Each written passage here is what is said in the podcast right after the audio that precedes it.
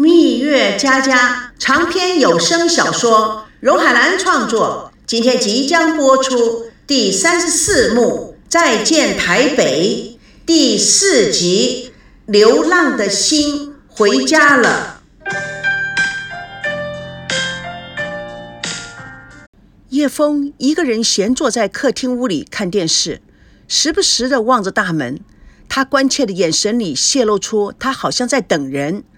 孙振用钥匙开门进入，提着一个未开封的笔记本电脑。叶枫给了他一个大大的白眼，故意冷言冷语的逼人：“还知道回来呀？”孙振也白了一眼脸色苍白的叶枫，虽然不满叶枫的言语，但却欲言又止的压抑着。叶枫还在继续攻击：“在外面玩够了。”孙振强忍，努力克制：“你这个女人。”从现在开始，我不想再跟你吵了。我们最好都学会了有话好好说的艺术。叶枫对丈夫态度的转变有些意外，不由气消了一半，嘴上仍然是不饶人。呵呵，出了趟门，到哪里去受教育了？带来很多新气象哦。有话好好的说。哼，可是学会说人话了，不容易呀。孙正尽量压低了声音：“夫人。”一只碗敲不响，我们这两只破碗呢，就试着勉强的和平相处吧。哼，真是有进步了。事隔三日，刮目相看啊！哎，我问你，你什么时候再出差呀？再多去采点野花，就会更会讲话了。孙振眼睛里都鼓了起来，但他一口气咽了下去，却也不饶人。我看不只是我要采野花。你更需要野花教你怎么做人，尤其是怎么做女人。叶枫努力忍耐。你，你说这话是什么意思啊？哼，你的意思是说我还不如一个野妖精？他看着孙振，脸整个都变形了。看样子暴风雨就要来了。他一转弯，算了算了。你到底是从哪里回来的？台湾？哈？你去台湾了？你知道我一直想去台湾。你这个头号的混蛋啊！你跟那两个台湾的狐狸精一块去了台湾，回来还装老学究，讲了什么一大堆的大道理。你真不是东西。他从咖啡桌上拿出了离婚协议书，朝孙振抖了抖。离婚协议书就在这儿。你有胆子跟两个狐狸精去台湾，我就不相信你没有胆子签这份。协议书。孙正看了他一眼，提起包就往里走。叶枫气不打一处来，他突然想起来了：“哎，你去了台湾，难道没有跟娜娜见面？她怎么提都没有跟我提起啊？”孙正不理叶枫，径自走向厨房。叶枫随手拿了一只高跟鞋追了过去。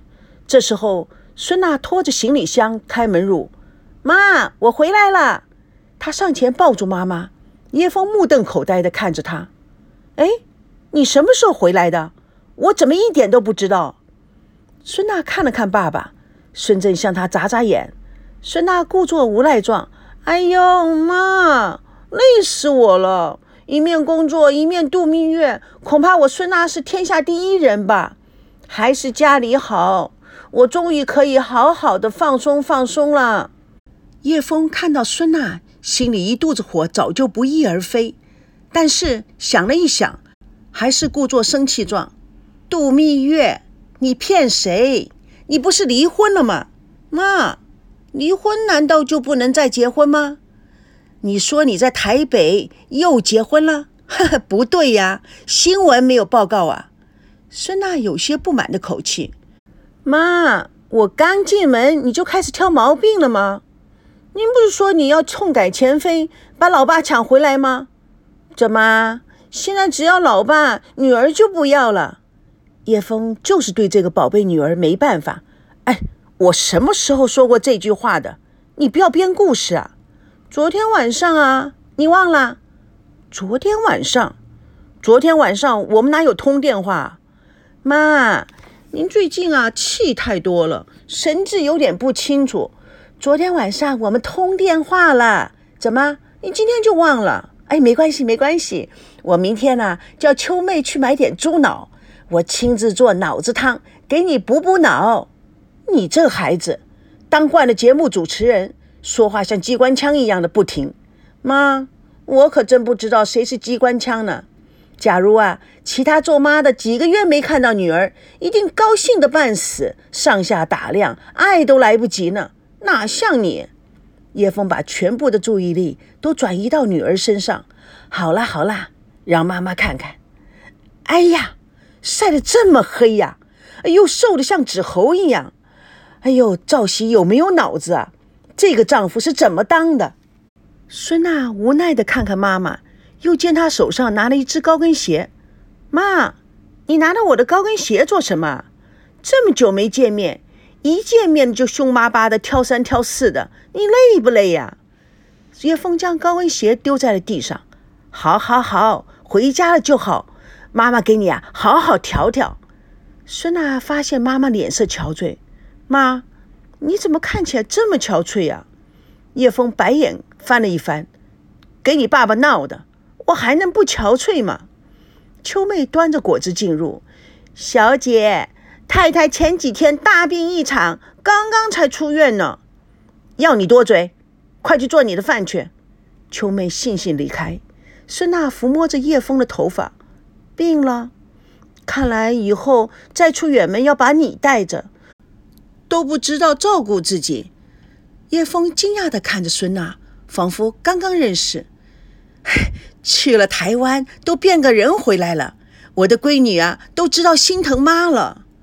孙娜拥抱住叶枫，妈，我好想你。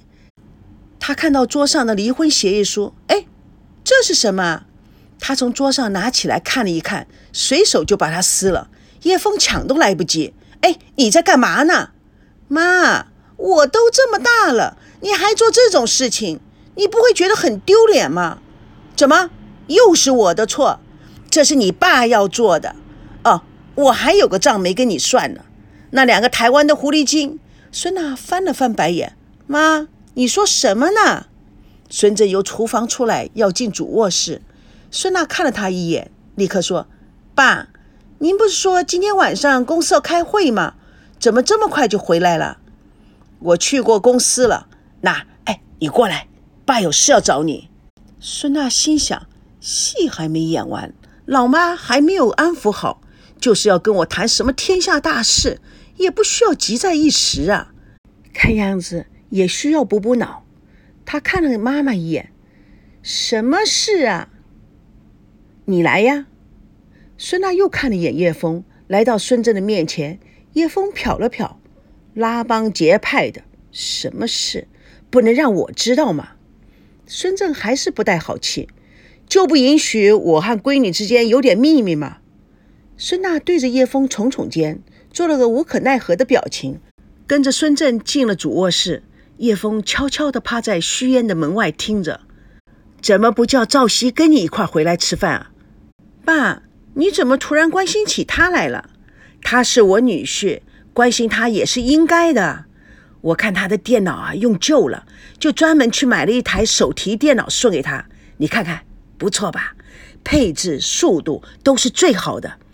这台电脑啊，储藏量很大，而且还可以剪辑。它可以把你所有的录影啊，全部都放在这里。孙正将电脑递给孙娜，孙娜接过。用不信任的眼光看看爸爸，爸，你有什么问题吗？他虽然是律师，但是他不会站在你这边跟妈妈打离婚官司的。哎呀，你说什么？我只是看赵熙每天工作的那么辛苦，在公司又是骨干，没有像样的电脑怎么行呢？你只知道玩，也不知道关心关心他。爸，你是不是吃错什么药了？我怎么觉得是黄鼠狼给鸡拜年了？你看你这个孩子，有这么样子跟自己爸爸说话的吗？爸，我看你呀，还是说明白了吧，否则我还七上八下的。其实这也不是什么大不了的事。上次啊，你赵伯伯不是提议让我跟他一起开发老房子那块地吗？我只是要明确答复，我可以安排我的时间。可是不知道为什么，他好像在回避我。你让赵西啊去问问看。我说呢，原来是有求于他呀，老爸，你这样做未免也太势利了吧？看你说的，哎，再怎么说他也是我女婿呀，女婿帮老丈人这点忙也是应该的。孙娜坏笑，故意的说：“既然是应该的，你还慎重其事的去买电脑干什么呢？这电脑干嘛要我拿给他？要送你自己去送吧。”孙正非常的尴尬。那儿，电脑跟这件事情没有关系。那您正好自己送啊，我送算怎么回事啊？谢峰突然闯入，你不去送，妈去送。孙正深感意外，感激的看了看叶枫。顿时不知如何开口。孙娜看了看妈妈，又看看爸爸，两个人的表情。妈，我没听错啊，您去送？真以为你妈老糊涂了？不就送一台电脑给赵熙吗？让他去疏通疏通一下关系嘛。正好我也想见见女婿，都好久没见了。孙娜看了父亲一眼，又看了母亲一眼，摇摇头：“不会吧？”太阳也打西边出来了，你别在这说风凉话，白养了你这么大。刚才说的甜言蜜语都是假的，替你父母亲做这点事情都这么难，还假惺惺的说去哪儿去哪儿都带着我。哼，算了吧，不求你了。不会吧？太阳再次由西边升起，妈，您跟爸可真有意思呢。笑什么笑？孙娜学着叶枫的口气：“我去送，不就是送一台电脑给赵熙吗？让他去疏通一下关系吗？”哼，你这个疯丫头！疯丫头不疯。今天晚上我下厨，给大家做一顿丰富的台湾宴，给我老妈补一补。他向叶枫眨了眨眼睛，再把你那个女婿叫过来，不是一切就欧了？叶枫笑了：“你这个丫头，越学越会。呵呵，你现在还学会了做饭，真不简单呐！哎呦妈，你女儿这次还真的要让你刮目相看呢。”孙正欣慰的笑看着叶枫，正巧叶枫也笑看着孙正。孙娜也转了转眼睛：“哎呦，这么诗情画意的一刻，可惜呀，就缺张相片了。”孙娜一手揽着妈妈的脖子。一手揽着爸爸的脖子，一家人亲密的抱在一团自拍。躲在门口偷听的秋妹也拍拍胸脯笑眯眯。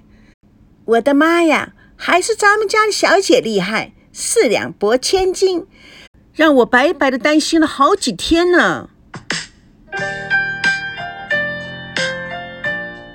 蜜月佳佳纯属虚构，如有雷同，全是巧合。各位听友，下次空中见证第三十五幕：台湾人在北京。主播荣海兰，请大家告诉大家，谢谢。